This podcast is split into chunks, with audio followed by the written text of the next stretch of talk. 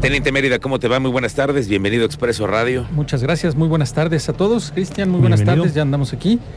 Pues para platicarles que se han fortalecido las, los operativos en las zonas limítrofes con corregidora debido a los hechos violentos en días anteriores. En la estancia, ¿Qué pasó Se en la en estancia, la- Teniente? pues llegan y han ejecutado en días pasados a tres afuera de una tienda de conveniencia y ayer por la tarde cerca de una escuela a otra persona más. No hay detenidos, corresponde al municipio, a Paseo el Grande, Guanajuato. Y se han montado operativos ya en la zona limítrofe para apoyar y tener presencia policial también ahí. Es que son metros lo que divide la zona limítrofe de Guanajuato con Querétaro, libramiento surponiente, pues ya tienen ahí montado un operativo casi casi van a tener que estar nuevamente constante, constante para poder ahí inhibir este, estas, estas ejecuciones. Claro, De hecho, claro. porque salen por el libramiento o ingresan al fraccionamiento y salen del otro lado de Guanajuato, ¿no? Pero pues ya le corresponde al vecino estado de Guanajuato, donde son, son más traviesos, ¿no? Eh, también ya se habló con el secretario de Seguridad Ciudadana, Miguel Ángel Contreras Álvarez, y refirió, refirió que ya tiene instrucciones precisas del gobernador Mauricio Curi en relación a este tiempo para trabajar en, la materia, en materia de seguridad en estos puntos del Estado, ¿no? Y dijo que ya se cuenta con la tecnología, se va a reforzar y se hizo también por ahí algún estudio para identificar si se requiere fortalecer o se requiere adquirir para poder fortalecer los, los puntos estratégicos que están pidiendo y que requieren atención. Esto fue lo que nos dijo eh, el secretario de Seguridad Ciudadana al respecto. Te comento al respecto que no solo por este caso en particular, sino siempre hemos mantenido presencia en las fronteras de todo el estado con los estados vecinos. Es una instrucción del señor gobernador de mantener la guardia y así lo hemos hecho. En particular en este caso que me comentas, yo establecí contacto de manera inmediata con mi homólogo de, de Hidalgo, justamente para recabar información y mantenernos nosotros alerta. Dentro de lo que él me señaló es que según su tecnología que ellos utilizan, estas personas usaron el arco norte con dirección hacia Michoacán. Otro tema, pues para platicarte que cayeron tres sujetos en el Marqués por robo de fibra óptica. Oye, es cierto, el tema de la- del robo lo hemos hablado, del tema de las alcantarillas, de los postes, de la señalética, pero también, ah, bueno, de la, de la malla ciclónica. Malla ciclónica. Pero la fibra, que es un conductor muy importante que utilizan las empresas de telefonía y de servicios de datos, se los están robando. Sí, pues aquí cayeron. En el Marqués detuvieron a tres sujetos. Ok. Se logró dar con ellos, se, se les ubicó, llegó la policía y se recuperó el material, rollos de fibra óptica. Los tres sujetos fueron detenidos, Fernando Daniel, Miguel Ramiro y Damián. Oye, pero estos eh, rollos los se, se- se los van robando o es que se robaron un, un- No, un no. almacén? Pues No, quién sabe. verifican ellos, la estudian la zona ven de dónde pueden jalar el cable y hacer rollo. Ok. De las distancias. Fue en Saldarriaga, en el municipio del Marqués. Pero aquí, a ver, en el Marqués si los detienen. O sea, ¿qué, qué hay de diferencia entre Querétaro y el Marqués? Sí, sí, sí, no o se sea, entiende. allá sí los detienen y acá no los detienen. Ok. Pues allá sí fueron presentados ante las autoridades y también se presentó, miren, aquí está el rollo que se están robando estos tres señores, aquí están detenidos. Mínimo, pues ya, ya cayeron tres allá en, En, el Marqués. Pues ¿no? buena noticia al menos que se estén acabando con estas prácticas de andarse robando las cosas de la calle. de la calle. Teniente, pues hoy son de todos. Sí, Y imagínate. además es parte de un servicio. Y, Y, luego por eso también- zonas, afectó las zonas de allá de la pradera, del refugio, Claro. por el robo. de este material. Sistema de cable, sistema de televisión por cable, telefonía, pues les afecta todos esos servicios. Te quedas tú sin servicio. ¿Y ahora qué pasó? Y en lo que reponen y identifican qué zonas, cuáles fueron afectadas, tú te quedaste sin servicio. Claro, o sea, sí, y además en el municipio del Marqués, en esta zona de Saldarriaga, y eso te está creciendo muchísimo. Pues está. Muchos desarrollos nuevos que está teniendo ahí. Y pues obviamente las empresas de telefonía, de cable, pues están haciendo todos sus nuevos ductos. Sí, y ahí les robaron. vía subterránea, pues les robaron. Pero pues ya cayeron al menos tres.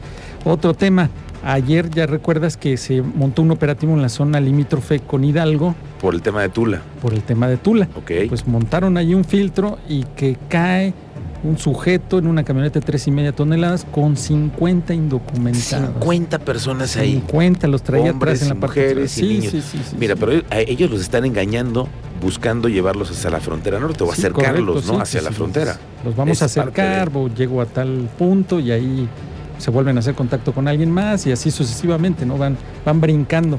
Pues ayer la Policía Estatal con las otras corporaciones que ahí estuvieron trabajando de manera institucional, pues ahí tuvieron Les cayó les ahí un- y- tres, una, de tres y media toneladas. tres y media tonelada. Y este sujeto todavía, al realizarle una, inspe- una inspección, eh, se le encontró sustancia cristalina similar a la metanfetamina. Todavía se le va a complicar la situación. Fueron eh, presentados en la FGR de San Juan del Río Correcto. y se le dio parte a migración para que pues, atendiera ese tema, ¿no? Porque es urgente y salvaguardar pues todos los derechos de los centroamericanos. Claro, e identificarlos, saber de dónde De vienen, etcétera.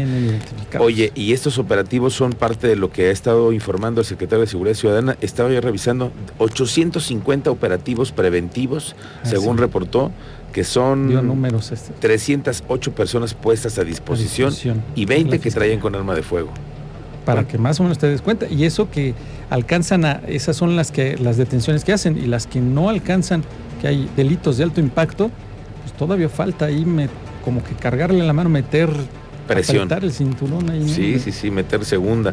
Oye, y mm, el tema de los indocumentados, imagínate cuántas veces pasan, cuántos no Pues ahí pasarán. el operativo El y que pasó este no suponemos que no se esperaba que estuviera ahí un operativo y hasta el punto llegaron y que en el- para atrás con todo indocumentados oye y otro tema las deudas de los municipios ¿Cuál es lo qué qué municipios? Jalpan tiene deuda de Pero cuál es 75. de- no que deuda cero. Aquí en Querétaro es deuda cero, ¿no te acuerdas que había dicho alguna vez Marcos sí. Aguilar?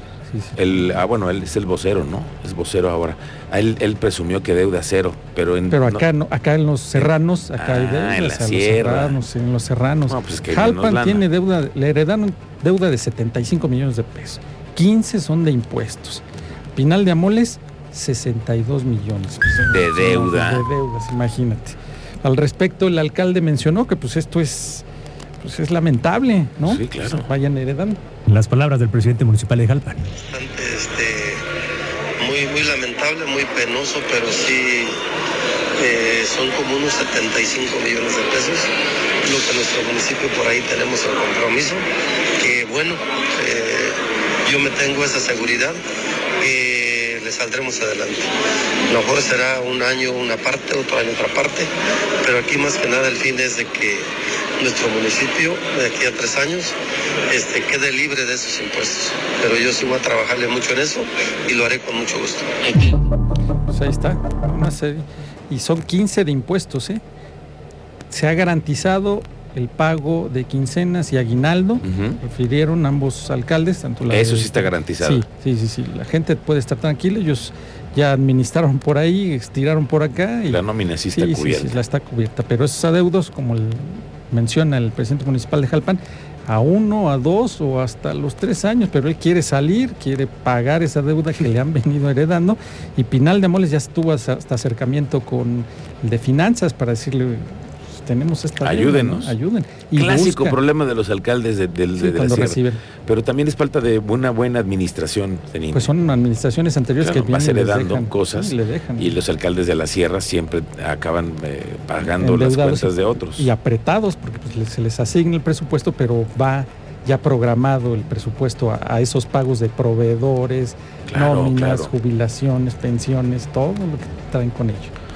Muy bien, teniente. Eh, ¿Dónde te encontramos en redes sociales? Como Mérida 7776 y estamos todavía con el tema del se buscan alcantarillas. Hashtag y- se buscan hash- alcantarillas. Se buscan, Hashtag se buscan alcantarillas y la malla ciclónica también, se busca la malla ciclónica también respecto al expreso radio y expreso Querétaro. Este tema de la casi. malla ciclónica en el, en el Parque Nacional de Cimatario es un tema que no debemos de dejar escapar No, igual, hasta que los repongan. ¿Cuántos Sí, seguimos metros? metros y metros, metros. Igual de los peces, ¿eh? ya no se ha informado nada al respecto. Nada, no dijeron nada. Y seguimos ahí dando nuestra vuelta. Hay que ponerle atención a su productora en la siguiente semana a ver si tenemos oportunidad de hablar con la delegada de Profepa. Ya después de dos o tres semanas ya deben de tener ya. resultados hasta del laboratorio, ¿no? Sí, yo creo que sí, ya Yo sabe creo. quién llevó los Ya pececitos. más estructurada su declaración. Ay, ya hablas como político, Cristian Lugo. Con áreas de oportunidad dirían por ahí. Muy bien. Gracias, Teniente Mérida. Estamos pendientes de tu cobertura más adelante.